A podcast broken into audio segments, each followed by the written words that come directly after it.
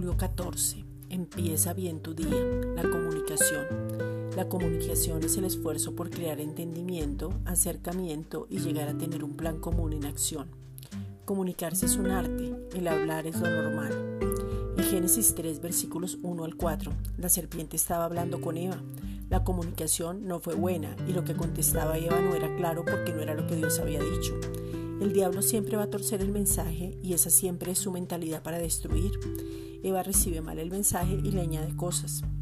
Dios dio claro el mensaje y la persona que lo transmite lo transmite mal, lo interpreta mal o lo tuerce a su conveniencia. Esto ocurre con el Evangelio también. No se predica el Evangelio, pero si te dicen haga una oración de fe.